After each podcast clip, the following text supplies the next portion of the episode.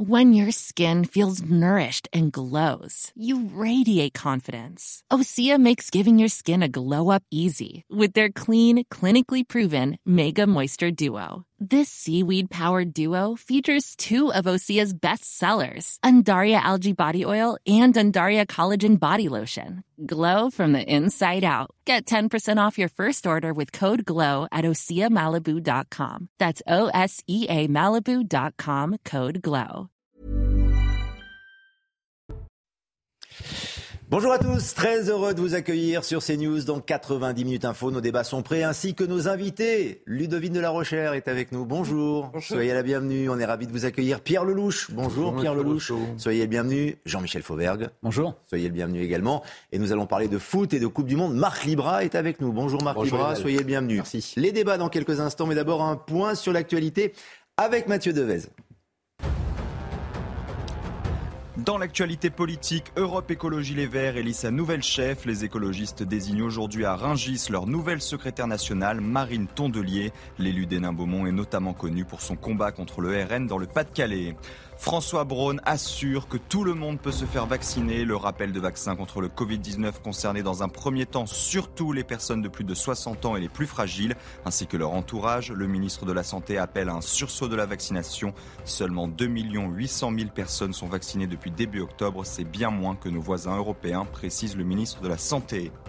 Elon Musk va supprimer plus d'un milliard de comptes Twitter inactifs. Le milliardaire veut ainsi libérer ses pseudos pour les autres utilisateurs et les nouveaux arrivants. Elon Musk a pris d'autres décisions qui font moins l'unanimité, comme l'amnistie générale pour réhabiliter les comptes de personnalités suspendus dans le passé. Et dans nos débats, la Coupe du Monde de football au Qatar. Pour démarrer, l'équipe de France affronte l'Angleterre en quart de finale ce soir à 20h. C'est l'événement du week-end, bien sûr.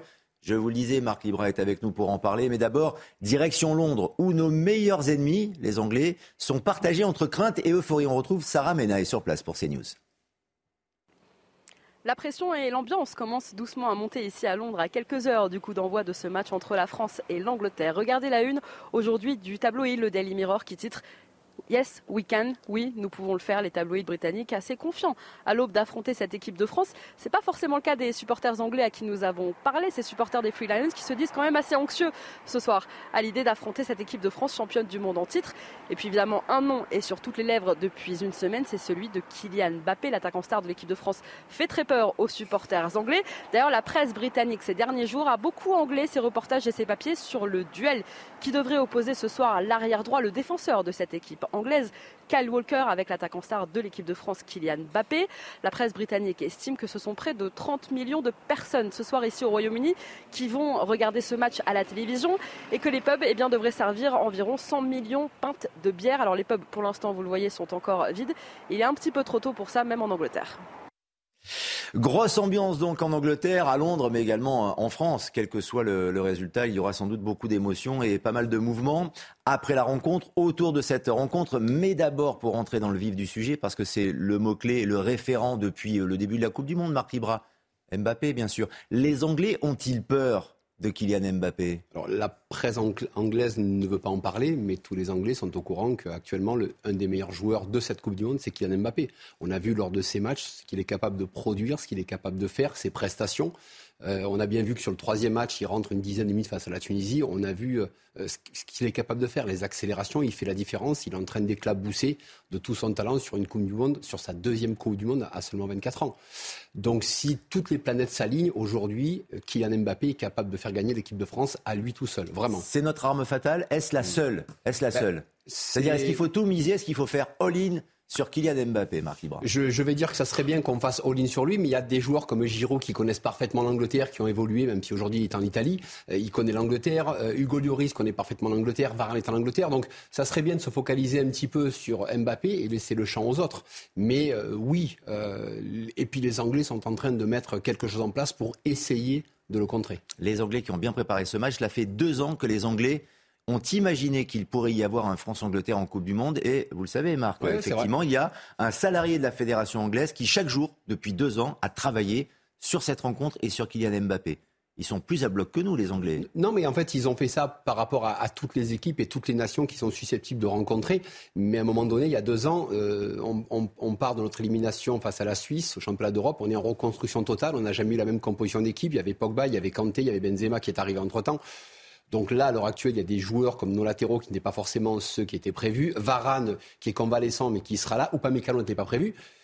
Euh, oui, on peut tout calculer. Après, euh, mm. vous démarrez la rencontre, au bout de 5 minutes, vous prenez un carton rouge, qu'est-ce qui se passe? C'est-à-dire que tout ce que vous avez bossé pendant deux ans, tout passe à travers.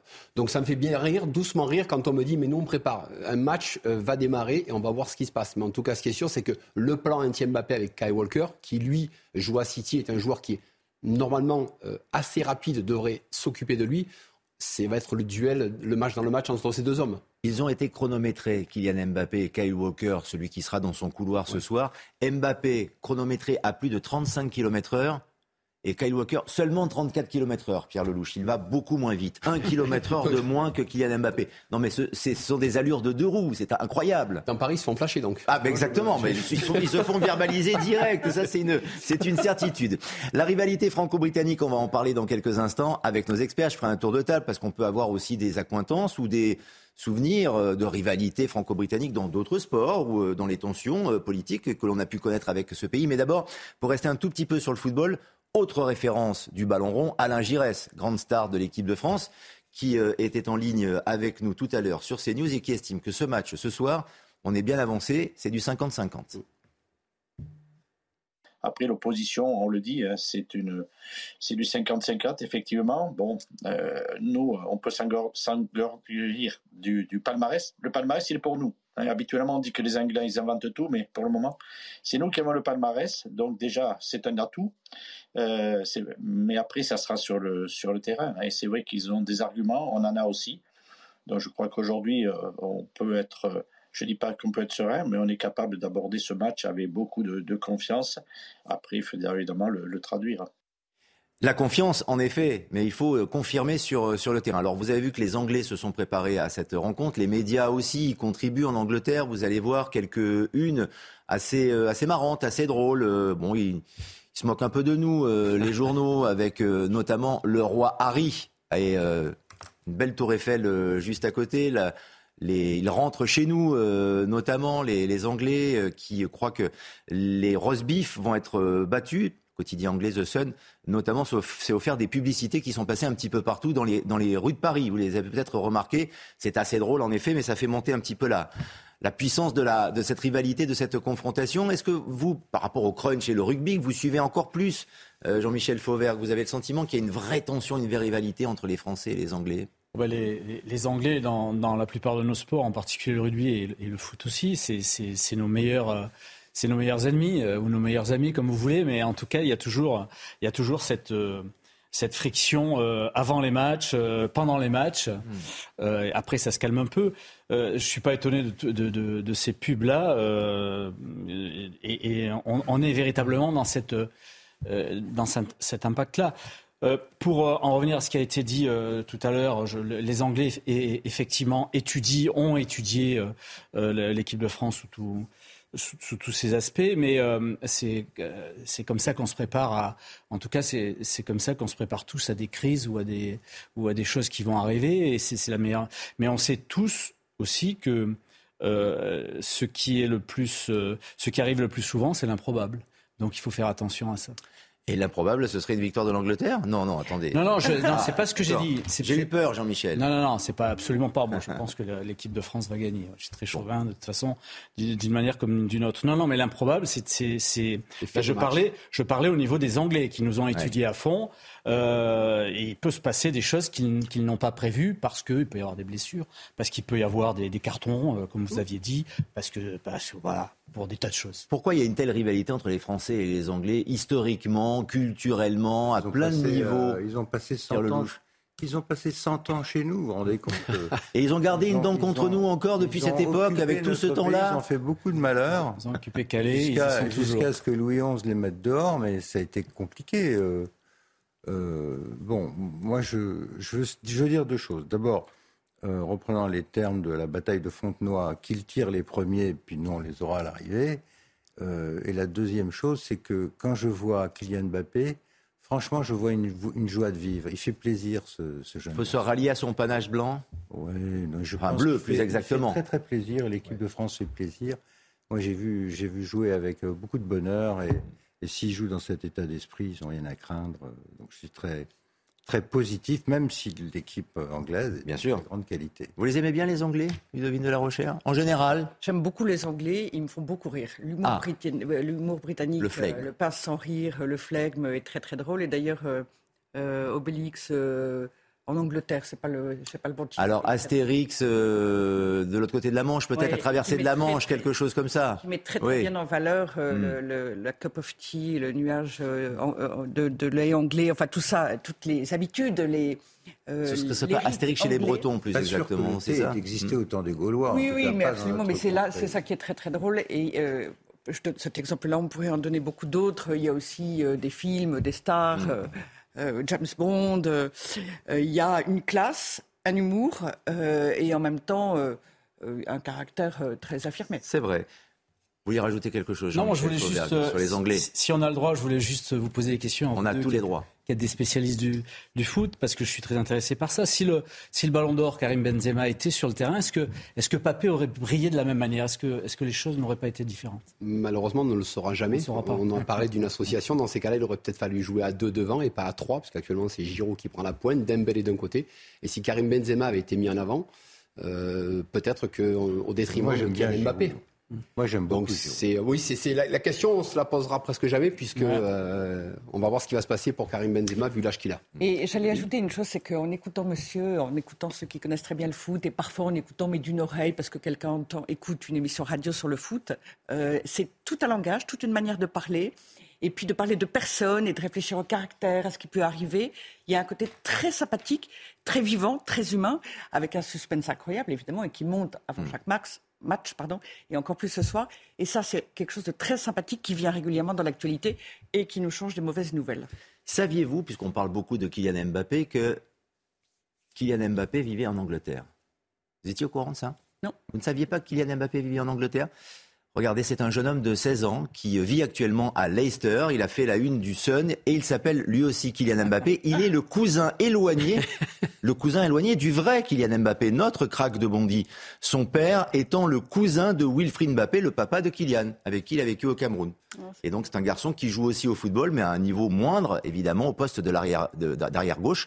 Et il travaille dans un pub.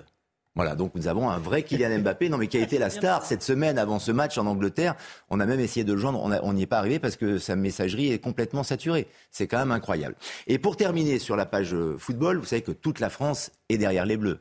Marc Libra, Pierre Lelouch, Jean-Michel Fauvert, Ludovine de la Rochère, et tous les Bleus, tous les Français sont là, y compris Gilbert Montagnier, qui avec Didier Barbelivien, son, son compositeur, a repris sa fameuse chanson que tout le monde connaît, les Sous les sunlights des tropiques mais en hommage à Kylian Mbappé. Mbappé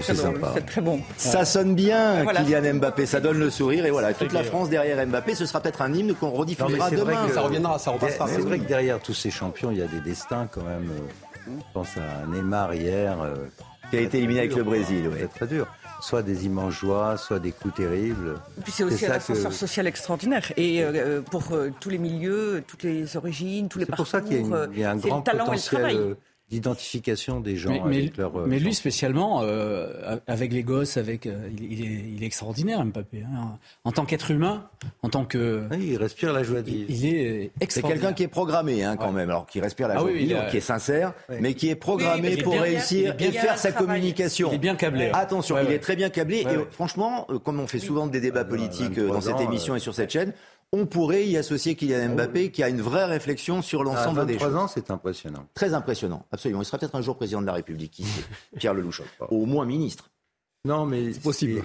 je ne suis pas sûr que les sportifs ministres des Sports était nécessairement une bonne affaire. Euh, mais ça, c'est un autre débat. Ou comme les Mais peut-être un autre portefeuille, qui sait ou, euh, ou, comme les médecins ministres de la Santé. Peut-être l'économie pour Kylian euh, Mbappé. Attention, ça va très très vite. Merci Marc Libra, merci, infiniment. À très vite sur l'antenne de CNews. On va se revoir puisque la Coupe du Monde n'est pas terminée. On espère qu'il y aura de bonnes chances pour cette équipe de France. Dans l'actualité également, et on en parle avec nos invités, un nouveau camp de migrants qui s'est installé sous le métro aérien de Paris dans le 18e arrondissement.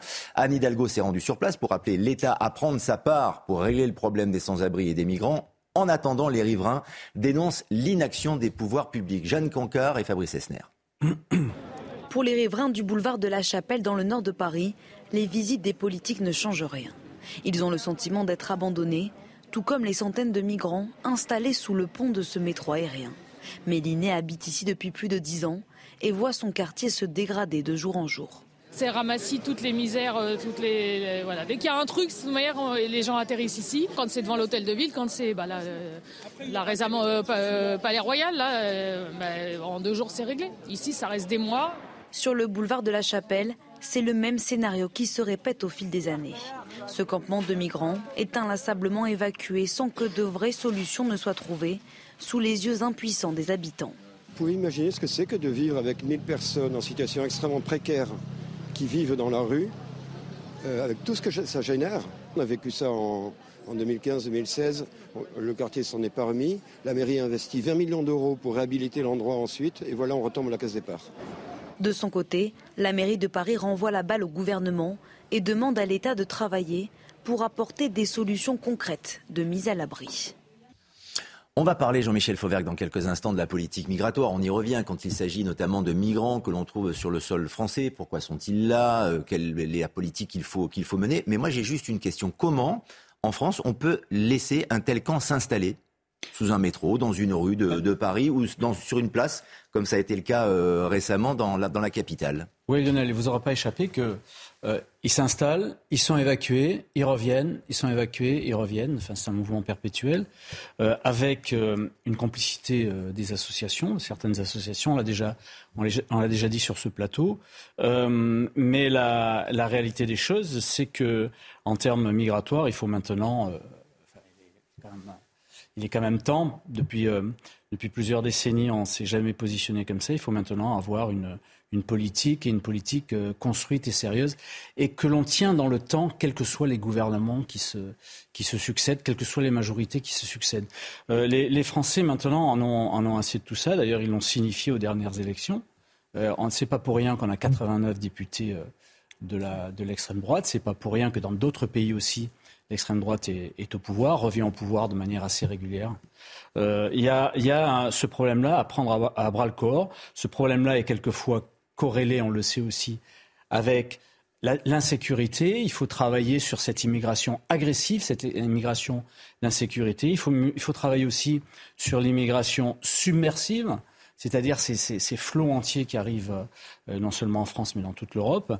Et il faut travailler sur une immigration mieux choisie, euh, mieux calibrée et qui, qui, mieux euh, s'éclore dans, notre pays, en particulier en occupant des, emplois qui sont désormais vacants, qui sont maintenant vacants. Je vais céder la parole euh, à, Pierre Lelouch et Ludovine de la Recherche dans quelques instants, mais je voudrais vous faire écouter Anne Hidalgo, la maire de Paris, qui pense que la présence de ces migrants, euh, qu'ils soient d'ailleurs dans, les rues ou sous ce pont aérien du métro, c'est la responsabilité du gouvernement.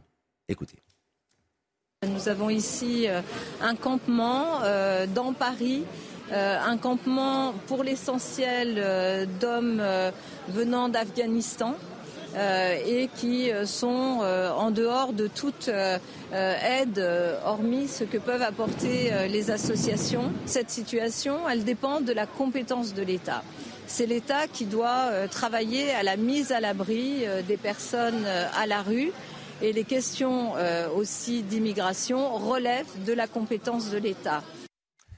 Ce qui veut dire que si on écoute bien Anne Hidalgo, Pierre Lelouch, l'État, en matière de migrants, est incompétent, puisque cela relève de la compétence de l'État. Madame Hidalgo, elle, est, euh, elle, prend les Parisiens pour des billes et elle passe son temps à jouer au ping-pong avec euh, d'autres autorités. C'est jamais sa faute, c'est la faute de l'État. Et donc, c'est pas elle. Donc, euh, adressez-vous à quelqu'un d'autre. Vous avez noté qu'hier, le préfet de police, le nouveau, M. Nunes, qui a été nommé tout récemment, n'était même pas là c'est dire à quel point les relations qui étaient exécrables avant Nunes sont de redevenues exécrables. Euh, mettez-vous à la place des, gens, les Parisiens, les Parisiens qui vivent au contact de cela, mais même tous les autres, parce que euh, tout ça, ça entraîne des conséquences en termes d'insécurité, de, dégradation de, la vie à Paris qui sont considérables et qui, s'installent maintenant dans la durée. Je crois que, euh, moi, je, contrairement à M. Fauvert, je ne suis pas pour l'éclosion de l'immigration en France. Je crois qu'il faut arrêter la blague. Euh, nous ne pouvons pas continuer à accepter un demi-million de personnes par an, 270 000 légaux, 150 000 qui demandent l'asile pour tout un tas de raisons, économiques ou autres, et puis 50 000 euh, euh, mineurs non accompagnés. Donc il faut fermer les frontières Il faut vraiment fermer les frontières, il faut que nous reprenions le contrôle de nos côtes et de nos frontières. beaucoup de gens en France nous expliquent que c'est impossible, que c'est foutu de toute façon, que le sort de la France, c'est de subir l'immigration. Je ne suis pas du tout de cet avis. Hmm. Euh, hmm. C'est assez curieux. Quand on. Euh, Eugénie Bastier disait hier euh, très, de façon très intelligente, elle comparait les deux grands problèmes auxquels nous sommes confrontés, le climat d'un côté, l'immigration de l'autre. En matière de climat, on n'arrête pas d'expliquer aux gens que le problème, c'est le réchauffement, et aujourd'hui, les climato-sceptiques sont condamnés. Pour l'immigration, c'est exactement l'inverse.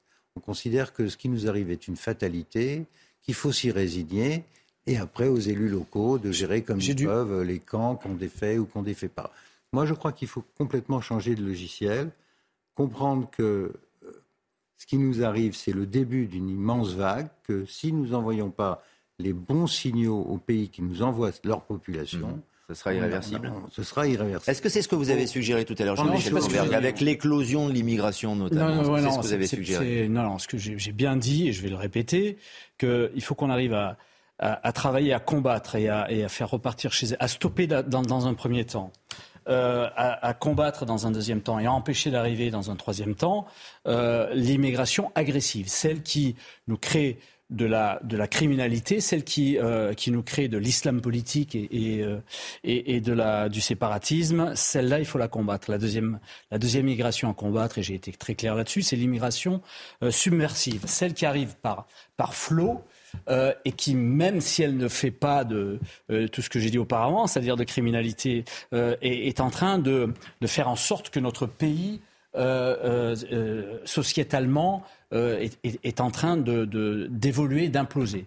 Ça, c'est les deux immigrations qu'il faut arrêter. La mais qu'on n'arrive pas à endiguer. Et qu'on n'arrive pas, mais qu'on devrait ça, endiguer. La, la problématique, c'est ça. Et la fermeture des frontières dont parle Pierre Lelouch, c'est peut-être oui, mais il y a jamais, ce point-là. Je suis désolé de vous le, dire, mais sur le, long terme, ça, ça se travaille aussi. C'est comme l'énergie, euh, c'est comme l'énergie nucléaire, ça se travaille sur le long terme. Sur le long terme, il n'y a jamais eu de politiques qui, qui, ont été menées dans ce, dans ce domaine-là et qui ont été maintenues dans la distance. Et la troisième immigration, l'immigration, je disais, c'est l'immigration nécessaire et acceptée parce qu'on a besoin à un certain moment mais arrêtez avec ça. Euh, une, immigration nécessaire acceptée. de travail. Non, mais de faire... Mais si. Alors Pierre Lelouch, après j'aimerais qu'on entende Ludovic de la Rochère avant la publicité. On ne peut pas être sur une immigration zéro, c'est pas possible. Pierre Lelouch. Pierre Lelouch. Mélangeons pas tout. Euh, on parle d'immigration au travail, M. Darmanin, M. Dussopt prépare un texte là-dessus. Euh, je rappelle qu'il y a 5 millions de chômeurs en France et qu'il y a des centaines de milliers d'offres d'emploi non satisfaites. Donc il n'y a pas besoin d'immigrants pour ces emplois, à condition que les gens soient amenés à travailler. Or, ils ne sont pas amenés à travailler. Premier problème. Deuxième problème, il faut savoir que le taux de chômage des immigrés en France est 30%. Troisième problème, sur toutes les statistiques d'entrée légale en France, sur 270 000, Monsieur Fauvert, 14% seulement viennent travailler. 14%. Quatrièmement, enfin, l'intégration par le travail existe déjà dans les textes elle existe. La régularisation des sans-papiers par le travail, ça existe déjà. Donc on n'arrive pas à m'expliquer que dans la 39e, je crois que c'est la 29e ou 30e loi qui, va, qui arrive dans le Parlement ces jours-ci, on va traiter le problème par l'angle de ce que vous appelez la troisième Le problème doit être traité peut-être avec la nouvelle politique migratoire. changer complètement le logiciel en hmm. matière de traitement de l'immigration dans ce pays, arrêter de penser que c'est une espèce de fatalité et même que certains disent une fatalité souhaitable, la créolisation de la société française. Je ne pense pas que Jean-Michel Fauvergue ait parlé de fatalité. Non, non, mais je ne me rends pas à lui. Je, bien sûr, voilà. Il, y a, un constat. Ludovine de la Rochère, bien sûr. Ludovine de la Rochère, votre, votre sentiment sur cette politique migratoire, la nouvelle politique migratoire, qui devrait, normalement, faire changer les choses, même si ça paraît quand même très audacieux. Alors je crois qu'elle n'est pas, pas, du tout partie pour faire changer les choses, mais c'était intéressant de vous écouter, euh, messieurs, parce que en fait, vous donnez raison à Anne Hidalgo. C'est-à-dire qu'elle dit c'est la faute de l'État. Et elle a en partie raison, malgré tout. Et, Dieu sait que ça me fait mal de le dire, mais en l'occurrence, elle a en partie raison. Elle a sa propre responsabilité de mère et elle est dans le déni, elle est. Enfin, elle soutient, Madame la. Hidalgo soutient l'immigration, finance les associations pro-migrants. ne dites pas qu'elle y est pour rien, voyons. Si vous le voulez bien, je poursuis ce que j'étais en train de dire. Elle a sa part et elle est irresponsable, elle est complice et elle finance notamment les associations. Que vous Même si elle met à disposition avec la mairie de Paris des logements pour les sans-abri dans le cadre euh, du plan Grand Froid. Le contribuable parisien, il paye euh, des centaines d'hôtels. de la recherche. C'est ce que je m'apprêtais à dire. Néanmoins, et votre discussion l'atteste, l'État a aussi sa part, malheureusement, euh, et une part extrêmement importante, puisque Emmanuel Macron prétend que euh, l'immigration, c'est l'ADN de la France. C'est faux, c'est factuellement faux, et un chef de l'État qui fait preuve soit d'une telle inculture, soit d'une telle idéologie est indigne de sa fonction. Deuxièmement, un certain nombre nous disent l'immigration est une chance et les Français sont victimes d'une telle sottise et les faits sont malheureusement quotidiens. Troisièmement, euh, la question du travail eh bien, et des retraites, eh bien, la natalité, quand est-ce qu'on en parle? François Bayrou avait dit nous avons une difficulté pour l'avenir. Il y a deux solutions la natalité ou l'immigration. Nos dirigeants d'aujourd'hui, au premier rang desquels M. Darmanin, ont pour solution l'immigration. Euh, la natalité n'a jamais été aussi basse là en ce mois euh, d'octobre, le dernier chiffre octobre 2022. Personne n'en parle, personne ne s'en préoccupe. Il n'y a rien pour favoriser la natalité et donc la possibilité, alors là en l'occurrence à moyen terme, que les Français occupent les emplois. Et par ailleurs, les jeunes, il faut les former et leur donner envie de travailler. On marque une pause, on se retrouve dans quelques instants avec d'autres débats. Nos invités sur le plateau de 90 minutes info. À tout de suite.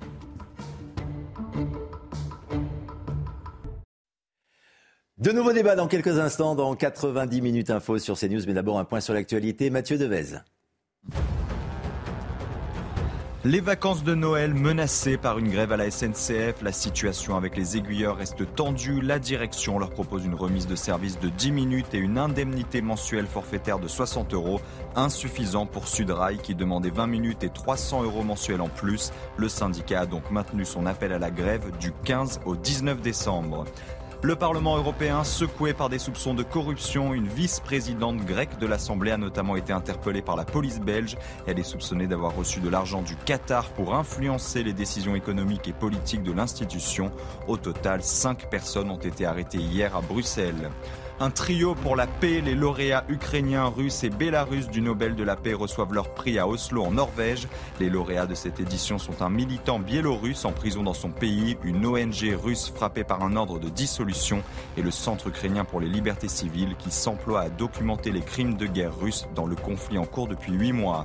Enfin, France-Angleterre, c'est ce soir. On parle bien sûr de la Coupe du Monde de football au Qatar. Les Bleus tenteront de se qualifier pour les demi-finales. Un choc de titan entre la France de Kylian Mbappé, tenante du titre, et l'Angleterre, vice-championne d'Europe. Dans le viseur, donc, une place dans le dernier carré face au vainqueur de Maroc-Portugal. Le coup d'envoi sera donné à 20h. Et bah, à présent, avec euh, maintenant ce nouveau drame violent. Un homme de 87 ans est mort après avoir été sauvagement agressé dans sa cave, dans la cave de sa résidence à Beson, dans le Val d'Oise. Un suspect, deux suspects ont été mis en, examen, euh, placés en garde à vue. Kinson est sur place pour euh, CNews. Quels sont les derniers détails que vous avez recueillis sur cette affaire? Les voisins sont sous le choc. C'est la première fois qu'un tel drame se produit dans cette résidence. Tous décrivent un quartier résidentiel très calme et sans histoire. Les voisins avec qui nous avons échangé connaissaient très bien la victime. Ils décrivent un homme très gentil, sans histoire. Il vivait ici depuis de nombreuses années avec sa femme et ses enfants. Il possédait notamment un petit potager près de la résidence. Hein, pour la petite histoire, les voisins euh, avec qui nous avons échangé se montrent en revanche plus discrets concernant les auteurs euh, présumés, sans doute par crainte de représentation disent-ils, et ils refusent de témoigner davantage à ce sujet. Je vous propose d'écouter le témoignage très émouvant de Jean-Luc. Il vit ici dans cette résidence depuis une cinquantaine d'années. Un monsieur très gentil qui était ami avec mon père, qui est décédé il y a deux ans. Ils avaient un petit jardin de l'autre côté, là, à Beson. Donc je le connaissais très bien. C'est un acte de barbarie pour moi. Je peux pas en dire plus j'ai pas de mots. Ça me choque que ça puisse se passer ici. C'est une résidence très calme. En principe, euh, jamais de soucis, rien. L'octogénaire est décédé dans la nuit de vendredi à samedi à la suite de ses blessures. Nous avons aussi échangé plus longuement dans la matinée avec la mère de Beson. Elle euh, nous demande de respecter la douleur de la famille en nous tenant à l'écart de la résidence. Elle appelle euh, la justice à faire preuve de la plus grande sévérité concernant les auteurs présumés. Kinson a besoin dans le Val d'Oise. On entendra d'ailleurs euh, quelques extraits de l'interview de, la maire de cette commune dans, quelques instants. Mais Jean-Michel Fauvergue, on a parlé sur ce plateau déjà, sur cette antenne, de la recrudescence d'agression, mais recrudescence d'agression de personnes âgées aussi, parce que ça fait écho et résonance à ce qui s'est passé à Cannes notamment, ou d'autres encore. Alors est-ce que c'est le hasard ou est-ce que c'est vraiment un phénomène qui est en train de se matérialiser? Alors en ce qui concerne cette affaire-là, un peu particulière, avec deux interpellés de garde à vue, il me semble, dont un aurait, je, parle bien en conditionnel, mhm. des problèmes psychologiques euh, importants. Euh, je ne sais L'enquête nous dira ce qui s'est passé exactement, euh, si euh, il y avait euh, véritablement un, guet-apens et, qui, a entraîné la mort de, ce, monsieur, âgé. Mais effectivement, vous avez raison, il y a eu une recrudescence ces derniers temps d'agressions sur des personnes âgées sur la voie publique. On a vu que sur, sur Nice, ou Cannes, pardon, sur Cannes, c'était euh, des mineurs qui, avaient agressé une, vieille dame. On a même vu d'ailleurs euh, un couple d'octogénaires se faire, euh, se faire agresser dont la dame s'est défendue à coups de couteau et a blessé très fortement son agresseur. Donc effectivement, on a, on, a une recrudescence de, de ce type, de ce type d'agression. Sur ce type d'agression-là, la, problématique euh, en général sur les agressions euh, dans, notre, dans notre pays, c'est la, la, justice et la, sanction pénale qui n'est ni immédiate ni adaptée d'une manière générale. Bon, sur des, sur des affaires comme ça, euh, quand il s'agit de, de meurtres de, ce type-là, la, justice, comme des affaires terroristes, la justice suit plutôt, suit plutôt euh, euh, bien avec de, belles condamnations. Mais il faut travailler sur l'insécurité du quotidien, c'est ça qui est important. Oui, mais surtout, et c'est là où ça manque de sanctions. Bien sûr, et, et ce que cela veut dire aussi, Ludovine de la Rochère, et ça ne va pas nous rassurer, c'est que nul n'est plus tranquille partout. C'est-à-dire que les agressions en général, et notamment les agressions de personnes âgées, se, sont déroulées jusqu'à présent dans la rue. Là, c'est carrément dans la cave de ce monsieur. C'est-à-dire qu'il est descendu chercher quelque chose dans sa cave, sa femme ne le voyant pas revenir, elle descend, il était euh, baigné dans son sang. et il a, été, il a été agressé sauvagement. Euh, dans sa résidence. D'après les faits qui ont déjà été rendus publics, c'est terrible. C'était un homme euh, 87 ans, donc euh, nécessairement fragile, même s'il devait être suffisamment en forme puisqu'il allait euh, chercher quelque chose dans sa cave. Euh, et quand, quelques heures plus tard, enfin, au bout d'un moment, sa femme est venue le chercher, elle l'a trouvé dans une mare de sang. il a été dit qu'ensuite, elle avait expliqué à la police, mais c'était le lendemain seulement, qu'il y avait un jeune homme qui était là à côté dans un canapé. et tout est parti d'une altercation entre ce monsieur et le jeune homme sur le fait d'être installé là dans une cave, en fait, ce, jeune homme, ou de, glander dans son canapé là, à cet endroit-là. Et ça veut dire que ce jeune homme, après avoir agressé le monsieur euh, jusqu'à le laisser au bord, au, bord de la mort, est resté sur place. Sa femme est venue là, il n'était pas gêné, il était sur place. Donc, en laissant supposer que c'était une mauvaise chute le monsieur euh, avait fait. Parce qu'il n'est pas mort tout de suite, hein, ce, il n'est pas mort tout de hein. suite, mais je ne sais même pas si cette dame a parlé avec euh, hmm. cet homme d'une trentaine d'années, mais c'est dire à quel point l'absence d'empathie c'est dire l'état de sauvagerie, euh, l'absence complète de sentiment à l'égard de sa victime et le même pas peur. J'ai à peu près tué un homme et je reste sur place à côté. Sa femme vient et je reste là. Et il est resté chez lui et il a été au début il a nié les faits quand euh, on s'est dit c'est pas une chute mais c'est euh, c'est une agression. Euh, chez lui, il avait ses chaussures pleines de sang qu'il avait gardées chez lui. Même pas peur. Et il y a un autre fait qui est très frappant, parce que vous avez raison, c'est, la xème fois qu'on entend, c'est un endroit très calme, très tranquille, où on, se sentait jusqu'à présent en sécurité. Euh, en fait, il n'y a pas de sécurité nulle part, mais on est dans un HLM. Euh, donc dans un logement social. Et ces deux frères qui étaient des multirécidivistes, avec des faits euh, graves, voire très graves, connus des forces de l'ordre, avec étaient quand même encore habitants dans cette, dans cette euh, HLM. Mais les témoignages l'attestent. Il ne s'est jamais rien passé. Ce n'est pas une zone de risque où il y a des points de deal ou ce qu'on peut, ce qu'on peut imaginer. il n'y avait jamais eu d'altercation jusqu'à présent.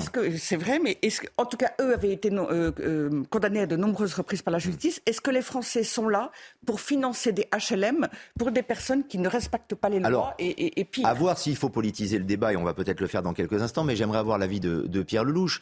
Euh, est-ce que c'est une incivilité qui dégénère euh, pour vous, une altercation, et puis on en, vient aux mains, et malheureusement, le, monsieur, l'octogénaire, ne, fait pas le choix Je, n'ai aucune information que j'ai oui, écoutée avec attention. Euh, Madame de la Recherche, qui a l'air d'avoir plein d'informations sur ce qui s'est passé. Moi, je n'ai aucune information. Ce que... Mais c'est quelque chose qui se généralise, en tout cas, Pierre Lelouch. Oui, non, il y a clairement un problème d'insécurité dans notre pays et tout le monde le ressent. C'est clair. Je ne sais pas ce qui s'est passé dans cette affaire. Ce qui m'a frappé, c'est que votre journaliste a dit euh, que les gens ne veulent pas témoigner parce qu'ils ont peur de représailles. Bon, ben, ça veut tout dire. Quand la mère, euh, alors elle dit que la mère lui a dit aux chaînes de télé de ne pas On filmer, hmm. ce que j'ai trouvé assez curieux, parce que quand il y a des choses aussi graves qui se passent, les Français ont le droit d'être informés. Je ne vois pas que le rôle du maire soit de dire euh, non, non, on se tait, on ne regarde pas. Moi, si effectivement il y a il y a ce sentiment qu'il y a des représailles et qu'il y a des gens dangereux dans le quartier. Peut-être que ça aurait dû être traité depuis un sacré moment plutôt que de se retrouver dans une situation de ce genre où, c'est vrai, les personnes âgées, tous ces derniers temps, il y a même une dame très âgée qui a failli être violée, tenez-vous bien, euh, tout récemment. Et qui s'est défendu Et qui s'est défendu. C'était à l'hôpital, je crois, d'ailleurs. Euh, on, en avait parlé. Non, mais il y a des exemples cette semaine, mais ça a été arrivé. Des gens qui rentrent dans les chambres d'hôpital, d'autres qui rentrent dans les appartements. C'est arrivé à un proviseur dans le sud de, dans le sud au sud de Toulouse. C'est arrivé à un jeune garçon qui euh, s'est fait tabasser pour qu'on lui vole son vélo dans les rues en, en région parisienne. Et vous évoquiez euh, la mère de, de Beson. On va écouter d'abord son, premier témoignage. Euh, pour elle, évidemment, il faut sanctionner absolument. Euh, peut-être qu'il ne faut pas politiser, mais il faut sanctionner absolument et il ne faut pas avoir de pitié pour les agresseurs. Écoutez-la. Ce matin, c'est vraiment la consternation, euh, l'incompréhension euh, face à cet acte de barbarie. Les agresseurs présumés seraient euh, des voisins. Je réclame la plus grande sévérité. moi, je, je, aucune pitié pour des gens qui ont des actes barbares. pas, de, pas de place pour ces gens-là à besoin. Et je demande fortement à ce que l'État nous accompagne pour mettre plus de moyens et pour instaurer un climat de confiance et de calme euh, dans, dans notre ville, mais dans toutes les villes de France aujourd'hui. Dans toutes les villes de France aujourd'hui, Ludovine de la Recherche. C'est ce qu'elle dit, c'est-à-dire que ce phénomène-là, cette, cette, sensation, cette impression, comme le, précisait euh, Pierre Lelouch, elle concerne tout le monde, pas uniquement cette résidence de besoin. Non, bien sûr. Et puis euh, il y a eu le drame de Lola, et puis le drame, et puis des drames successifs affreux. Et on voit bien que c'est des grandes villes, des petites villes, des villages, des banlieues, pas des banlieues. Enfin, ce qui est très frappant dans le propos de la mère, c'est qu'elle dit pas de camarades de télévision euh, près de la résidence. Et puis la justice sera très sévère. Moi, je suis pour la justice soit très sévère. Bon, c'est une la palissade, enfonce des portes ouvertes. Et puis point. Comme si ça suffisait à régler euh, cette affaire. Et en fait, elle se multiplie. Et on est toujours à faire comme si c'était une exception. Euh, ou, en tout cas, on ne veut pas creuser. On ne veut pas que les caméras rentrent, qu'elles posent des questions, qu'elles s'interrogent. Pourquoi la peur des représailles en effet euh, je, trouve Peut-être pour ne pas mettre de l'huile sur le feu, ça pourrait provoquer une médiatisation à outrance. Jean-Michel Fauvert, bien sûr. Il surtout pas avoir l'air. Et si vous, si on faisait une analyse et tout fait peu mérite, une analyse légitime, c'était tout de suite après hmm. récupération. Mais euh, on peut respecter le deuil tout en cherchant à comprendre. Et les familles peuvent le souhaiter aussi. Jean-Michel Fauvert. Moi, je pense que pour la bonne compréhension des choses, je ferai. Et, puis, en fonction de l'expérience que j'ai, je ferai la différence entre euh, des des, des, affaires euh, crapuleuses euh, mm. qui, ont, qui, ont, toujours existé, qui, qui, existeront toujours, avec la, possiblement derrière des, des, des, gens qui sont dérangés euh, psychologiquement. Euh, il faut savoir qu'un certain nombre de, de, crimes et de délits se font, un, gros, un, grand nombre de crimes et de délits, par des gens qui sont dérangés psychologiquement aussi. Euh, et, et, la, et, la, criminalité, la délinquance, l'incivilité de tous les jours. C'est de celle-là dont, dont, on parle. Je ne suis pas persuadé que dans le cas précis, ça soit ça, mais euh, ce, qui nous, ce, qui nous, ce qui nous choque et ce qui nous impacte, c'est cette criminalité de tous les jours euh, sur lesquelles il n'y a pas de réponse pénale immédiate et, adaptée. Et, J'insiste aussi sur un fait. Là, effectivement, le, ce que dit la maire euh, PS de, cette, de cette commune-là, euh, on ne peut que souscrire que, que la, que la, loi et la, justice soient, fermes dans cette affaire-là, bien évidemment. Mais immédiatement, euh, euh, ensuite, elle s'en remet au gouvernement. Or, je voudrais dire une chose qui me semble importante. La sécurité, elle sera globale ou elle ne sera pas aujourd'hui.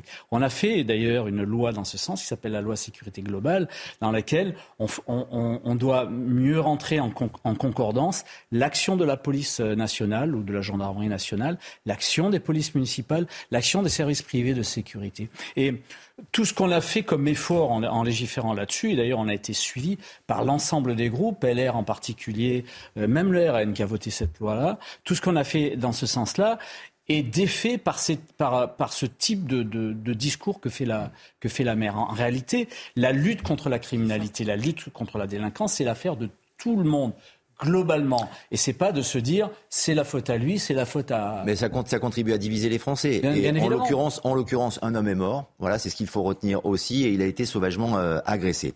Euh, je voudrais qu'on évoque aussi cette nouvelle polémique en matière, cette fois-ci, d'atteinte à la laïcité. C'est une vidéo qui a été postée sur la plateforme de l'Académie de Lyon et qui a interpellé un collectif de parents d'élèves. On y voit une femme voilée donnait un cours de cuisine à des enfants d'une classe de maternelle. Et cette séquence, bien sûr, relance aussi le débat sur la laïcité au sein de l'école. Que dit cette loi d'ailleurs? En la matière, les précisions de Solène Boulan. Quel est cet ustensile de cuisine? C'est à la suite de cette vidéo, postée sur le site de l'Académie de Lyon par une école maternelle du 3e arrondissement, qu'un collectif de parents s'est insurgé. Proche du parti Reconquête, le mouvement dénonce une atteinte à la laïcité. Ça reste un voile auquel sont exposés euh, nos enfants euh, dans une parfaite euh, normalité et, donc voilà, ça c'est pas admissible. De son côté, la FCPE salue l'investissement des parents d'élèves. La position de la FCPE, c'est d'accueillir tous les parents au sein de l'école publique. C'est de pouvoir justement ne pas faire de différence ou de spécificité entre les parents. En matière de laïcité, de nombreux textes rappellent que le principe ne s'applique qu'aux agents de service public dont ne font pas partie les parents d'élèves. Dès lors qu'il est considéré comme un usager, donc en fait quand il agit comme parent et non pas comme enseignant, on va derrière, il n'y a aucune raison qu'il soit soumis au principe de laïcité puisque il n'est pas un élève, donc il n'est pas soumis à la loi de 2004, et, il n'est pas soumis au principe général de laïcité dans les services publics puisque euh, bah, ce n'est pas, pas un agent public. Sollicité à plusieurs reprises, le rectorat de Lyon n'a quant à lui pas répondu à nos questions et n'a pas confirmé que la femme qui apparaît dans la vidéo est bien une parent d'élève. Alors Qu'elle soit d'ailleurs parent d'élève ou pas, euh, Pierre Lelouch, voilà. Mais euh, alors justement, en quoi c'est choquant En quoi, pour celles bah, et ceux qui regardent, une femme voilée dans une école, pour des tout petits, c'est gênant euh, Parce qu'il y a une loi et que et c'est interdit à l'école. les dernières statistiques du ministre de l'Éducation nationale, qui pourtant pas combattant euh, féroce de ces questions, il dit qu'il y a 353 incidents de ce genre par mois. Et par jour ouvrable scolarisé, ça fait 15 par jour. On peut voir les chiffres d'atteinte à la laïcité d'ailleurs. Une partie de ces faits sont dus aux parents et une partie aussi aux enseignants, mais le gros naturellement c'est les élèves. Euh, il faut savoir aussi que la moitié des incidents ne sont pas déclarés par les professeurs, la moitié ne sont pas déclarés et que la moitié des professeurs disent qu'eux-mêmes se censurent. Donc en réalité, les chiffres sont bien plus importants que les, les 15 ou 20 incidents de ce genre par jour dans notre pays. Parce que les enseignants s'autocensurent. Regardez le sondage IFOP. 52% des enseignants disent qu'ils sont, ce sont dans le cadre euh, notamment de, ces, euh, de, la laïcité euh, et des atteintes à la laïcité. 52% reconnaissent s'être autocensurés. C'est ce que je viens de dire. Ces chiffres sont consternants ça veut dire qu'en réalité, on est en roue libre et que ces chiffres s'accumulent. Quand j'entends un adjoint de cette mairie euh, écolo gauche de, Lyon expliquer que c'est pas grave parce que la mère de famille, n'est pas agent public, mais dans la mesure où elle se livre à un enseignement à l'intérieur d'une école, elle est soumise aux règles normales de la République laïque, ou bien il faut arrêter. Mais euh, ce qui m'a encore plus choqué, c'est que dans la dernière déclaration du ministre de l'Éducation, il dit, il dit deux choses. Il dit que le, le, port de vêtements qui ne manifestent pas, il distingue, si vous voulez, entre les, les vêtements à nature religieuse, euh, hmm. un voile, et tout ce qui est un vêtement, mais qui est de connotation euh, religieuse, mais qui n'est pas vraiment. Ça reste un signe Et- et ostentatoire. il met là-dedans les abayas et les camis. Pour lui, c'est pas religieux. Pour le ministre de l'Éducation nationale, il faut lui dire de prendre un avion vers l'Arabie Saoudite. On va lui expliquer ce que c'est. On écoutera d'ailleurs un témoignage On d'un enseignant camis. hein. sur les abayas, justement, Ouais, un, enseignant qui a été confronté à de- cette de voir ça. situation. Bien sûr. Jean-Michel Fauvert, votre sentiment On sur a entendu cette, euh, aussi situation un- une représentante de, de FCPE, de la FCPE, euh, et, et qui, qui était pour, qui trouvait ça très bien. euh. Je, je veux juste signaler qu'il y a une formidable association qui s'appelle Raid Aventure, euh, qui est dirigée par un ancien du RAID, euh, Bruno Pomar, qui est un élu, euh, qui, est, qui est un maire d'une d'une petite euh, commune de, de province, de l'Aude, euh, et qui euh, a, passé, euh, a passé les 25 dernières années de sa vie à faire travailler des policiers et des jeunes des cités. Et que, euh, évidemment, ce, ce job-là est fait aussi euh, à la sortie des écoles et pendant le temps libre sur les écoles. Et il a été euh, euh, sauvagement agressé euh, verbalement par euh, justement les mêmes représentants qui, euh, des, des parents d'élèves qui aujourd'hui défendent cette, cette dame euh, avec, euh, avec son foulard, avec son voile, pardon. Donc là aussi, on a un positionnement. Euh, il y a- il y a- je veux dire, il y a une complicité euh, euh, de, de, de ces organisations-là qui sont des complicités qui, qui vont contre les intérêts de l'État. Un, un- de un manière dernier mot, si vous m'autorisez un dernier mot. sûr. Dans, dans ses déclarations récentes, le ministre de l'Éducation nationale a dit l'uniforme, c'est, il faut être naïf de croire qu'un uniforme serait la, la, la condition pour en sortir dans nos écoles. Pourtant, c'est quelque chose de simple et pas cher euh, et qui fait toute la différence.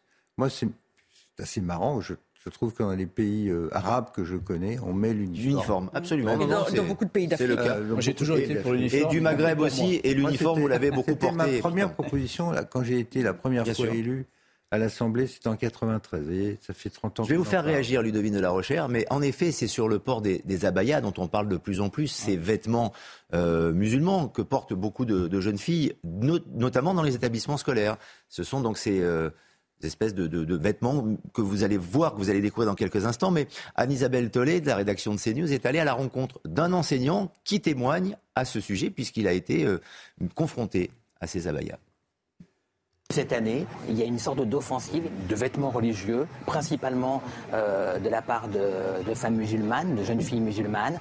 Euh, on a affaire à beaucoup plus euh, d'abaya. Une abaya, c'est une, grande jupe, une jupe assez longue, avec un tissu souvent assez fin, caractéristique donc des pays musulmans. Quelquefois, elle dissimule ça sous un grand manteau ou dans un pantalon. Et une fois qu'elles rentrent dans l'établissement, dans les toilettes, elles peuvent enlever le manteau, elles peuvent sortir la baya de la, du pantalon et donc euh, se présenter au cours comme cela. Et il m'est arrivé même quelquefois que la, jeune fille refuse euh, refuse, se ferme, ne m'écoute pas ou me dit simplement oui mais là je vais sortir, euh, je vais sortir, je vais sortir et, euh, de la suivre presque jusqu'à l'extérieur de l'établissement euh, pour lui faire comprendre que c'est un endroit qui est laïque et qu'elle n'a pas à porter le voile, qu'elle n'a pas à afficher ses convictions religieuses dans l'espace de l'établissement. C'est quelque chose qu'elle a beaucoup de mal à comprendre, que les jeunes filles ont beaucoup de mal à comprendre. Très souvent, elles confondent laïcité avec euh, agnosticisme ou athéisme. Très souvent aussi, elles nous ressortent l'excuse du, euh, du c'est du culturel et non pas du cultuel. Ce qui est clair, c'est qu'il y a une vraie confusion autour de, de ce port d'abaya, des signes ostentatoires, Malheureusement, véritablement. Vous dites, pardon, le, le ministre lui-même. Oui, et, dans la, et dans la l'entretient, confusion. Puisqu'il sûr. distingue entre les signes religieux et ce type de Mais vêtements. C'est est-ce que- catastrophique. Est-ce un comportement insidieux dont euh, Bien c'est- sûr, que- bien que- sûr. ce- Et en fait, nous pour sommes, ces jeunes filles-là Nous sommes plus qu'immensément naïfs. D'ailleurs, d'abord pour commencer, euh, les atteintes à la laïcité, comme on dit, euh, qui sont en fait de véritables agressions à l'égard de notre environnement et du contexte français, euh, nous qui les accueillons. Euh, et euh, depuis quelques dizaines d'années, on est bien bon, franchement, à la fin.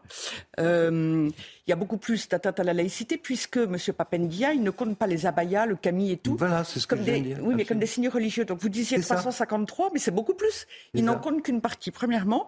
Deuxièmement, quand on entend ce monsieur de la FCPE ou ce monsieur de la mairie de Lyon, quelle complaisance C'est inouï. Évidemment qu'avec de telles attitudes, ils encouragent les élèves euh, musulmans sous influence salafiste euh, à faire... euh, euh, du prosélytisme, parce que c'est ça, à faire une forme de conquête par le vêtement, euh, par l'affichage, par le fait de s'imposer, avec aussi une certaine violence qui fait que les enseignants ont peur, tout le monde a peur en réalité, tout cela est très politique, très militant, et, et, la bêtise, l'ignorance, la complicité de ces personnes que nous avons entendues est criminelle à l'égard des Français. Et troisièmement, j'allais dire que de toute façon, et je ne vais pas être très politiquement correcte, que le Camille Abaya serait-il seulement culturel, ce qui n'est pas le cas, mais serait-il seulement culturel Les Français hmm. ont le droit et l'envie de vivre chez eux comme on vit en France depuis toujours, de se reconnaître dans leur propre pays et de se sentir encore Est-ce que vous êtes en train de dire, donc Ludovine de la Recherche, que seuls les musulmans sont prosélytes, euh, notamment dans, le, dans, les établissements scolaires? Alors écoutez, on l'a jamais observé euh, dans les établissements euh, scolaires publics. Je ne crois pas qu'on l'ait observé des évangéliques, des juifs, des catholiques, des chrétiens. non, c'est l'islam. L'islam qui nous arrive de l'extérieur de manière de plus en plus massive et puis qui se multiplie d'autant plus qu'ils ont davantage d'enfants par famille que euh, les Français. On le voit d'ailleurs au prénom, mm. aux statistiques des prénoms et notamment euh, le prénom de Mohamed, euh, qui est quand même une référence au prophète. et il y a une volonté de conquête. Et d'ailleurs, ça s'entend de leur point de vue. C'est la logique même de l'islam, c'est la conquête. Et dans la conquête, et puis c'est aussi ce qu'on appelle la takia, c'est-à-dire en quelque sorte la tactique. Il y a différentes formes pour conquérir. Il y a par les armes. On l'a connu il y a un certain temps. Et puis il y a, euh, de la manière que nous connaissons aujourd'hui, alors il y a certainement des enfants, des jeunes qui sont pleins de bonne volonté et qui sont manipulés, mais c'est bien euh, ce qui est en cours. Assumons-le. Et après, il y a des issues euh, malheureusement terribles, comme le cas de Samuel Paty. On a posé la question aux Français, en tout cas, ce sondage a posé la question aux Français. Le gouvernement a-t-il tiré les enseignements de la mort de Samuel Paty? La réponse est non à 77%, Jean-Michel Fauvergue. Ouais, plusieurs, plus, plusieurs choses, et je vais répondre à votre question euh, en, même temps. Euh, D'abord, je voudrais souligner que dans, le reportage précédent, le, professeur, la professeure, euh, a ramené l'enfant à la porte du collège et l'a mis dehors. Donc ça, il faut le souligner. C'est une, on l'a mis dehors du, collège ou du lycée, peu importe. Donc ça, c'est quelque chose d'important à, à, souligner. La deuxième chose, euh, euh, pour répondre euh, correctement à votre question, il y a des textes qui ont été pris. Le dernier en date, c'est, le texte sur le, séparatisme qui a été voté à la, dernière législature, c'est-à-dire sur le, texte sur les valeurs de la République. Voilà, c'est le, vrai nom de, de cette loi, dans lequel il y a un certain nombre de manettes qui sont données euh, aux uns et aux autres pour agir. La problématique, elle vient pas des textes, elle vient pas euh, des lois qui sont votées. La problématique, elle vient de la mise en application de l'ensemble de ces textes par l'ensemble de la, de la chaîne euh, hiérarchique. Donc il faut signaler un fait. Quand le fait est signalé, eh bien, la, la, la moindre des choses, c'est d'appuyer son enseignant et ensuite de faire remonter le fait et de faire en sorte qu'ensuite on règle le problème en particulier avec les lois que nous avons votées. Hmm. Bon, on peut pas. Juste pour conclure, en quelques secondes, Pierre à tourner en rond en rappelant des lois. Je sais que vous l'avez voté ce texte. Moi, j'en espérais tout à fait autre chose, mais peu importe. C'est dans la loi. Vous dites le problème, c'est que c'est dans la loi, mais c'est pas appliqué. La difficulté, c'est que quand le président de la République nomme un ministre qui n'a aucune intention d'appliquer la loi et qui laisse les chefs d'établissement et les profs dans le flou, évidemment que c'est pas appliqué. Évidemment que c'est la confusion. Qui est lui-même dans, pardon, bah, lui dans une logique Idéologiquement, il est contre. Donc il ne va pas l'appliquer. Donc on est tout le temps avec ce gouvernement dans le double langage. On vote une loi au terme de laquelle normalement les principes sont appliqués. En fait, ils ne le sont pas puisque les écoles ne reçoivent pas de directives. Vous avez entendu cette professeure Et les professeurs se sentent abandonnés, bien sûr, par leur hiérarchie. Et ils le sont par la hiérarchie, en effet. Ils se sentent tout seuls. Et en plus, le ministre continue à faire de, subtiles distinctions entre le vêtement religieux. On va, discuter maintenant de la qualité du tissu. Attendez. Une pause. On se retrouve dans quelques instants. Nos débats avec euh, nos invités et le point sur l'actualité dans 90 minutes info.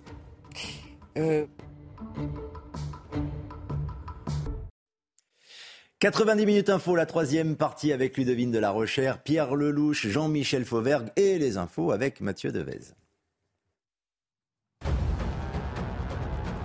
Un homme de 87 ans est mort après avoir été roué de coups dans son immeuble à Beson, c'est dans le Val d'Oise. L'octogénaire a succombé à ses blessures après avoir été agressé lundi dans sa cave. C'est sa femme qui l'a découvert inconscient, la tête ensanglantée. Deux voisins, deux frères ont été placés en garde à vue.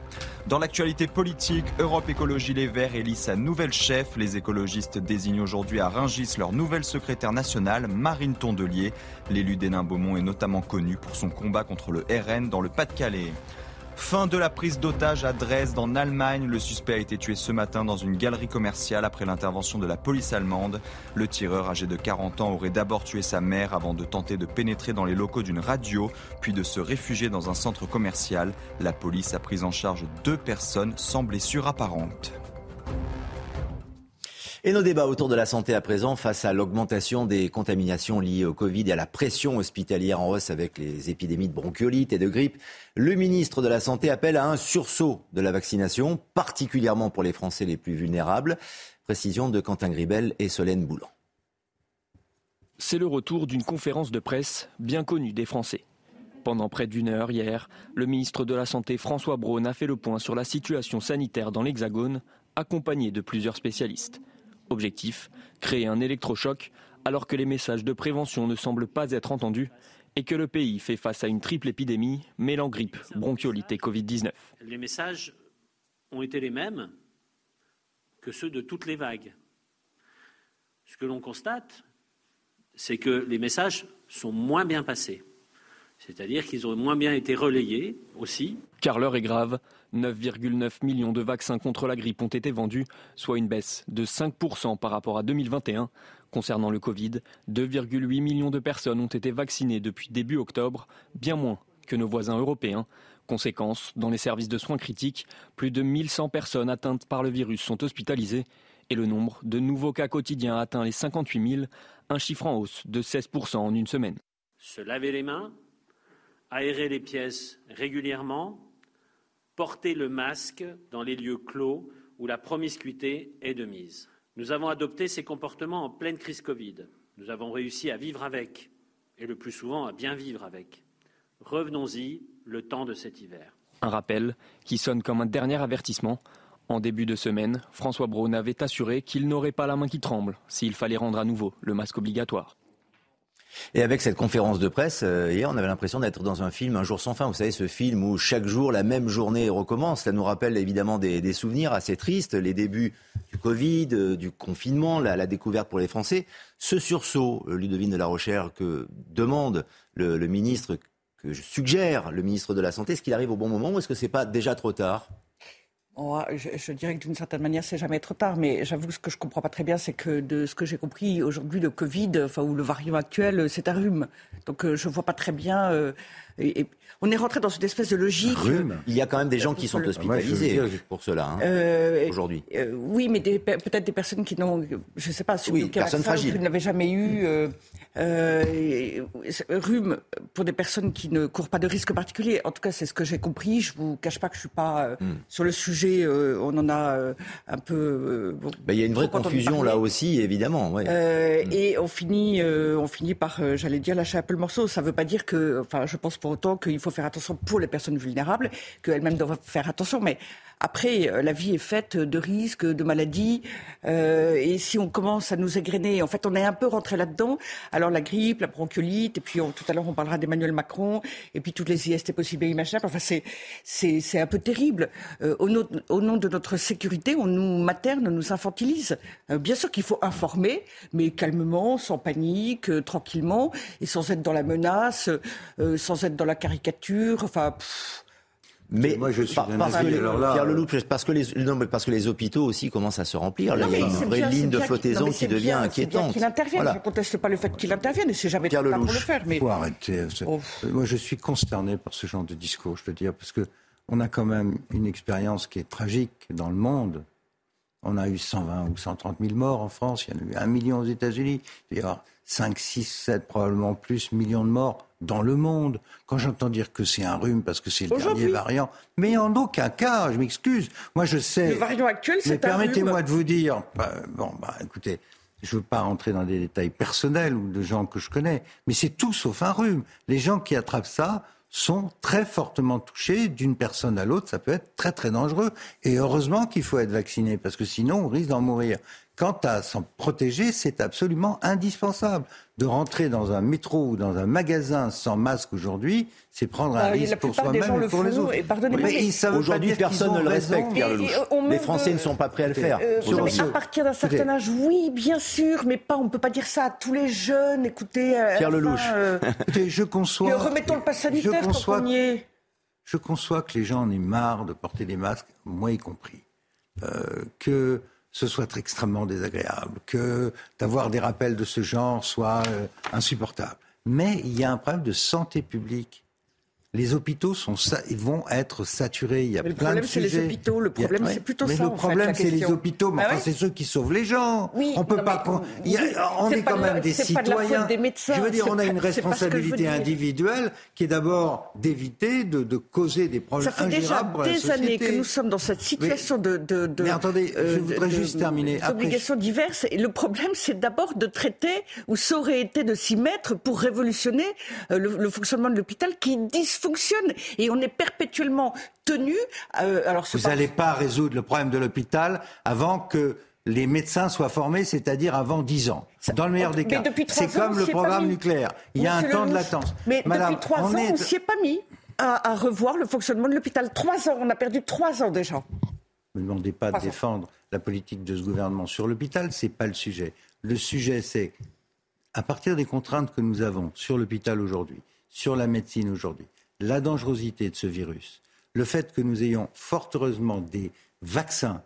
La première chose à faire, c'est de vacciner à tour de bras Ah, toutes les personnes Bien sûr. et voilà. de vacciner tous les six mois, parce que c'est ça le sujet. Il faut constamment Oui, revacciner. L'ensemble de la population pour vous, Pierre Lelouch, pas uniquement les personnes fragiles. En C'est-à-dire les plus de 60 ans en ou en dessous de priorité, 60 ans. Les, les personnes Voilà. de plus de 60 ans. C'est ce que recommande le mais, gouvernement. Mais le, le virus, quand il frappe même des jeunes, moi j'ai eu plein de témoignages de gens plus jeunes qui ont pris des, méchants coups sur la tête. Sachez enfin qu'il s'agit d'un coronavirus. Un coronavirus, il reste dans votre corps et il va réveiller toutes sortes de pathologies.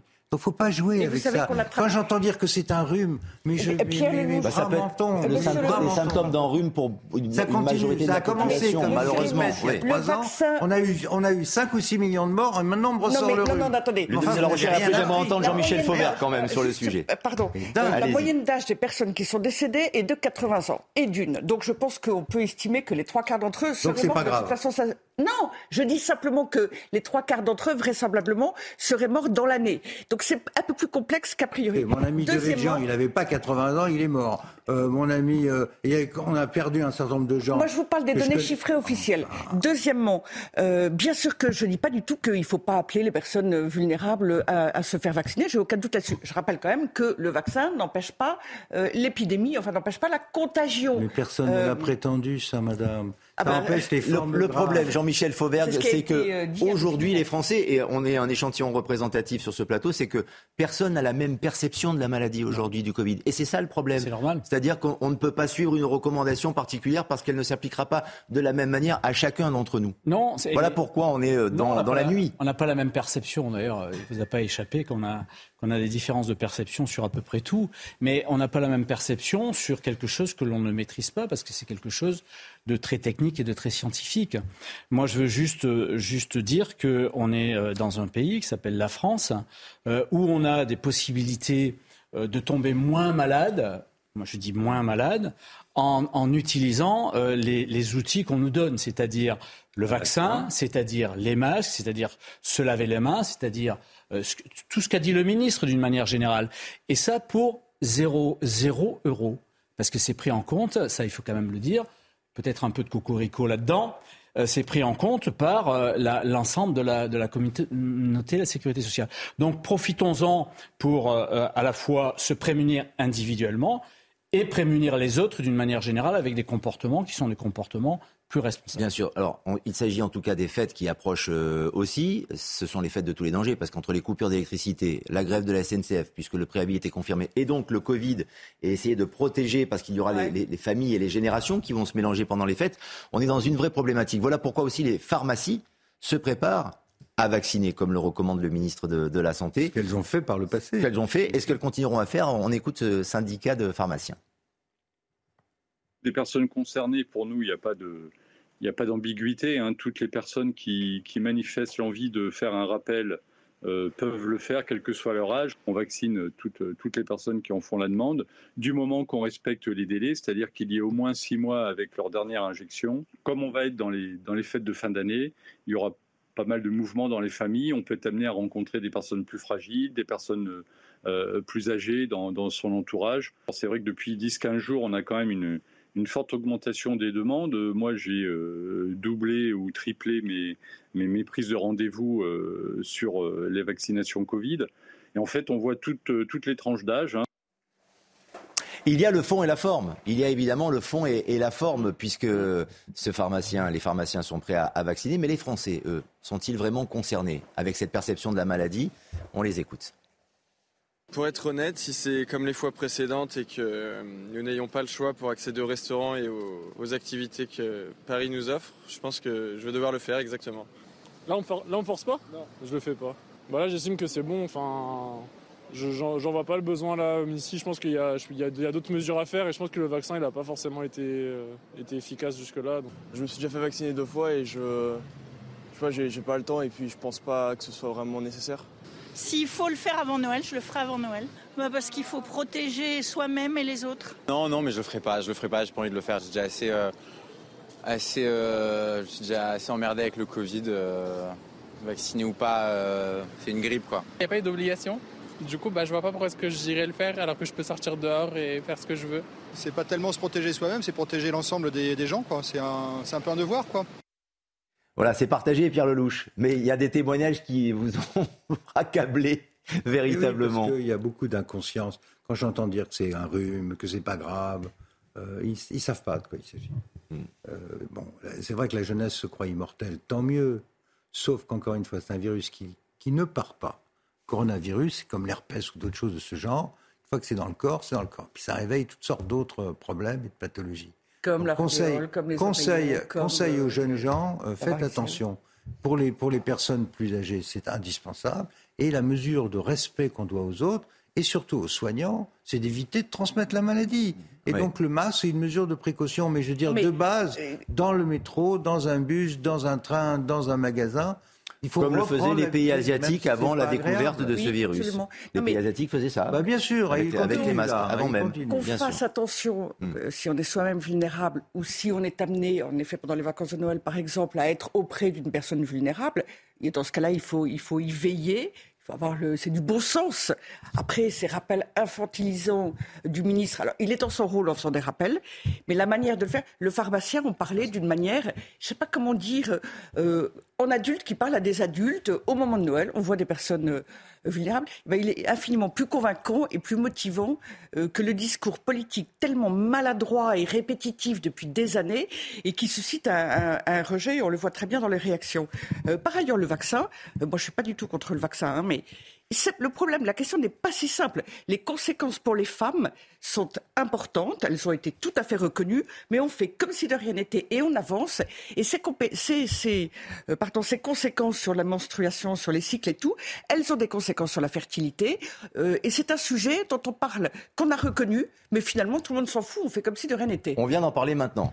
Par, par, votre entremise. Oui, donc, euh, donc on l'a fait. Juste encore un mot, absolument. Juste encore un mot, parce que oui, la parole est libre, avec vous, Jean-Michel Fauvert. Et j'aimerais, justement, pour illustrer votre propos aussi, qu'on voit une image d'Emmanuel Macron qui montre l'exemple. Oui. Puisqu'on l'a vu avec un masque. Ça, c'est un signe fort aussi, tout de même. Oui, oui, tout à fait. Et, et, et vous savez quoi, en, en écoutant ces propos-là, mais que, que j'avais déjà entendu auparavant, euh, moi, je me suis dit euh, assez rapidement qu'on s'attaquait euh, plutôt qu'à la forme, mais au fond. C'était le Covid a été une immense euh, une immense excuse pour euh, démolir au fur et à mesure toute la politique du gouvernement dans ce domaine-là, etc. Il faisait mal les masques, pas les masques, le vaccin, pas les vaccins, etc. Et ça, et, et, et ça affaiblit l'image de fond qui est de la prévention au niveau, euh, au niveau médical.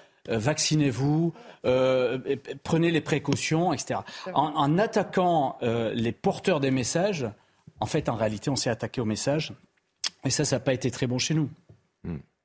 Toujours en matière de santé et de prévention, la gratuité du préservatif en pharmacie concernera aussi les mineurs, puisque vous savez qu'Emmanuel Macron l'avait annoncé pour les 18-25 ans. Message donc du chef de l'État qui euh, s'était exprimé jeudi sur la première euh, mesure qui va s'appliquer à partir du 1er janvier, mais il a été interpellé et on lui a dit attendez, euh, n'oubliez pas les, mineurs. Et donc, qu'a fait le président?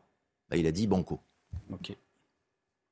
Que les préservatifs à partir du 1er janvier prochain seraient gratuits pour les 18-25 ans. C'est une petite révolution de la prévention, c'est essentiel pour que nos jeunes se protègent lors de leur rapport sexuel. Mais j'ai été pris à partie par euh, beaucoup, en tout cas plusieurs d'entre vous, sur le, fait que euh, beaucoup de nos jeunes mineurs avaient des rapports sexuels et qu'il fallait aussi qu'ils puissent se protéger, qu'ils pouvaient avoir des mêmes contraintes financières. Alors je dis banco, allons-y, donc on va faire travailler les équipes pour étendre cette mesure aux mineurs et donc, euh, tous les mineurs et les majeurs jusqu'à 25 ans, on va mettre en place cette politique. Je pense que c'est une très bonne politique de prévention pour permettre à tous les jeunes de se protéger. Sortez couverts, comme euh, disent les grands auteurs. La politique de prévention, on en parle dans quelques instants, son efficacité, euh, l'intérêt de cette gratuité. Juste un mot sur la communication tout de même. Mm. Sur Twitter, sortez couverts comme les grands auteurs. Banco au préservatif, Pierre Lelouch. Votre réaction? Moi, j'allais vous répondre, imagine-t-on le général de Gaulle faire une sortie de ce genre? C'est bien pour ça que je vous pose la question. Que ce soit du niveau du secrétaire d'État à la santé, je veux bien, ou du directeur de la santé publique, je veux bien, et ça se discute. Mais au niveau du chef de l'État, j'avoue que je suis un tout petit peu troublé.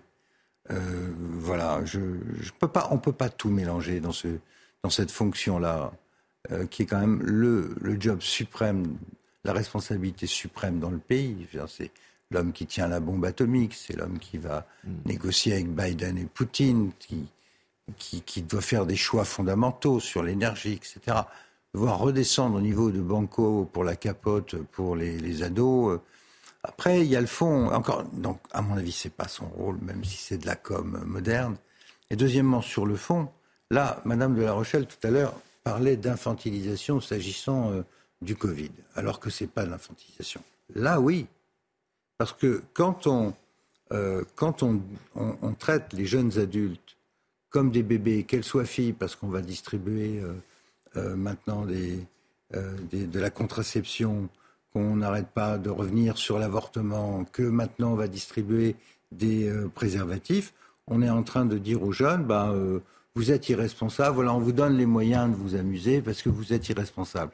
Alors que ce c'est un problème de moyens aussi, Pierre Lelouch, pardon. C'est aussi pour ça que cette pour, initiative un, une, un préservatif, c'est un problème de moyens. Faut arrêter. C'est comme ça que c'est présenté en tout cas. C'est un coût. c'est un coût dans un budget pour un jeune, pour un mineur, pour un étudiant. Hmm. Ouais, euh, moi ce que je crois, ce serait, voilà, j'aurais davantage confiance si l'on traitait nos jeunes un peu comme des adultes et pas seulement comme des assistés à qui il faut donner tous les moyens, y compris de leur vie dans leur chambre à coucher.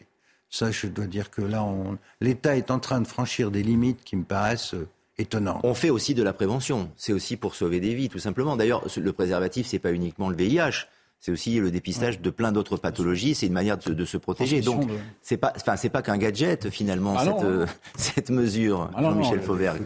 C'est indispensable. Le préservatif n'est pas, n'est surtout pas un gadget et, et pour tout le monde et en particulier auprès auprès des jeunes. Alors moi, j'étais. préservatif qui est en cause, c'est la distribution gratuite à une catégorie de la population. Alors moi, j'étais, euh, j'étais, euh, j'étais enfant sous sous la présidence du, général de Gaulle. Et à cette époque-là, les messages se faisaient différents. Ils se faisaient d'abord par nos parents, euh, qui, nous, qui s'occupaient de ou pas de, faire notre, notre éducation euh, au niveau le plus intime, ou pas. D'ailleurs, c'est un, vrai problème à cette époque-là. Et donc, on, on, on avait effectivement pas besoin de cette communication-là. Seulement, le problème, c'est que le monde a changé. En particulier, on a des, réseaux sociaux euh, qui ont pris de plus en plus d'ampleur et que pour toucher une partie de notre population euh, qui, est devenue de plus en plus individualiste, convenons-le, et, dont les, parents pour certains ne s'investissent plus dans, le, hmm. dans, ce, devoir de transmettre, eh bien, c'est peut-être bien de leur transmettre différemment et au plus haut niveau de l'État. Donc, euh, alors effectivement, moi je conçois qu'on puisse être un, peu choqué par cette communication euh, un peu moderne. J'ai moi-même quelques, quelques réticences. On rappelle que c'était sur Twitter. Hein. Oui, les réseaux sociaux, c'est très utilisé par les jeunes. Bien évidemment. J'ai quel, J'ai quelques. C'est Instagram, TikTok, c'est pas Twitter. Alors, euh, les jeunes ont aussi Twitter. Ils sont beaucoup sur Instagram et TikTok, en effet. J'en conviens. mais c'est un réseau social qui est utilisé juste terminer. J'ai quelques, moi, j'ai quelques réticences à titre euh, personnel parce que je trouve tout simplement les images pas belles. On, on, euh, voir les, le, nez et les narines de, de, de quelqu'un, c'est jamais très beau. Euh, mais c'est un, c'est un, un moyen. Parce qu'il fait un selfie. Vous n'avez jamais fait de selfie, Jean-Michel Oui, justement, pour ça. je me trouve pas Voilà, beau. apprenez à faire un selfie. vous voyez bien de face avec la caméra. Je comme ça, de moi, voilà. Je ça, c'est le selfie. je parlais de moi et quand je fais un selfie, je me trouve pas beau. Donc j'ai arrêté ça. Euh, et, et, et, donc, mais, mais c'est quelque chose qui maintenant est absolument nécessaire que de transmettre aussi les messages par ça. Ouais. C'est aussi parce que la sexualité des jeunes a changé. Ludovine de la Recherche, par rapport à l'époque dont parlait Jean-Michel Fauvergue, on évoquait les, les, capotes anglaises au soir de, de France-Angleterre. voilà, c'est bien de le préciser. non, mais là, là, on, là, on parle de préservatif et de gratuité. Euh, effectivement, on a complètement changé d'époque. Moi, je suis euh, atterrée quand je vois, euh, un petit peu comme euh, Monsieur Lelouch, quand je vois euh, les enjeux euh, quand je vois l'état de la France, l'état du monde, euh, que on revienne une fois de plus sur des obsessions sexuelle, parce que vraiment il y a une obsession des choses sexuelles de la part de nos gouvernants, mais qu'ils le laissent aux médecins, aux familles, euh, à des experts en la matière. Pourquoi une obsession sexuelle? Parce qu'on revient. Par, par exemple L'IVG, la pilule, le changement de sexe, la chirurgie de changement de sexe, les bloqueurs de puberté, tout le temps, tout le temps. C'est de la santé aussi, ce n'est pas que de la sexualité, oui, c'est de la santé. Alors ce qui était intéressant, c'est que là, c'était Emmanuel Macron qui parlait, précisément. Il parlait des relations sexuelles, mais en fait, le prétexte, c'est euh, la santé. Dans ce cas-là, c'est donc au ministre de la Santé d'en parler. Et si euh, quelqu'un va sur les relations sexuelles, moi, j'aurais aimé qu'il demande aussi aux jeunes et qu'il invite les jeunes à ne pas faire n'importe quoi, n'importe comment, ben à n'importe quel âge, euh, qu'il invite les jeunes à se respecter et à respecter les autres. Mais comme en effet, il n'est pas là pour tenir ce discours-là, eh bien, je trouve qu'il vaut mieux euh, que ce ne soit pas lui qui intervienne, mais d'autres qui sont mieux positionnés. Le ministre de la Santé, plutôt alors. Euh, par exemple, le, ministre de la Santé. Et puis il y a une autre chose. CNews pourrait aller mener une enquête sur ce qu'on appelle, euh, je mets des guillemets, l'éducation sexuelle à l'école, euh, qui commence très très jeune, euh, qui évidemment, euh, autre sujet, parce que M. Papendia, il nous a expliqué lui aussi qu'il fallait plus d'éducation sexuelle à l'école, qu'il fallait la renforcer, qu'il allait la contrôler. L'instruction, il s'en fout, éducation sexuelle. Mais c'est juste dingue. Euh, et donc il en faut encore et encore. Allons la voir. Ouvrons les manuels scolaires, ouvrons les supports donnés aux jeunes très jeunes, hein, dès le collège, voire dès le primaire. Euh, je vous invite aussi à aller regarder les sites internet qui sont recommandés aux jeunes, ceux du CRIPS, etc. Mais euh, je vous recommande aussi d'aller dans les bibliothèques municipales, Bordeaux, Toulouse. Euh, pour les 0-3 ans, 3 ans, 6 ans, 6 ans vous avez des séances qui sont animées par des drag queens. Je crois que ni les parents, ni les politiques, ni les médias ne regardent ce qui se passe. Et ce qui se passe auprès de nos enfants et petits-enfants n'est pas adapté à leur âge. Alors que le Est-ce que code c'est de une généralité L'exemple de- des drag queens, pardonnez-moi le devine de la recherche, j'ai pas l'impression que ce soit le, le cas dans toutes les écoles, ben, qu'il y ait des drag queens qui viennent Là, dans, dans, tous des, les là, établissements sont dans scolaires. dans des bibliothèques municipales. Il y a, il y a euh, de manière générale, bien sûr, je pense qu'il n'y en a pas dans toutes les bibliothèques municipales, mais je pense qu'il y en a plus qu'on ne l'imagine. Euh, c'est peut-être vu sous l'angle euh, naïvement du carnaval, du festival, je sais pas très bien. Mais je vous invite, j'invite les parents à regarder, à parler avec leurs enfants et à regarder ce qui leur est euh, donné, proposé, indiqué. euh, et, et encore une fois, très jeune. Les recommandations de l'OMS, de l'OMS, d'ailleurs, c'est que dès la maternelle, il faut apprendre à caresser son corps, à découvrir son corps. Et les mots euh, ne sont, sont un petit peu plus forts que ceux que je suis en train de donner. Et toutes ces indications de l'OMS, elles suivent leur cours à l'éducation nationale, elles suivent leur cours dans les supports.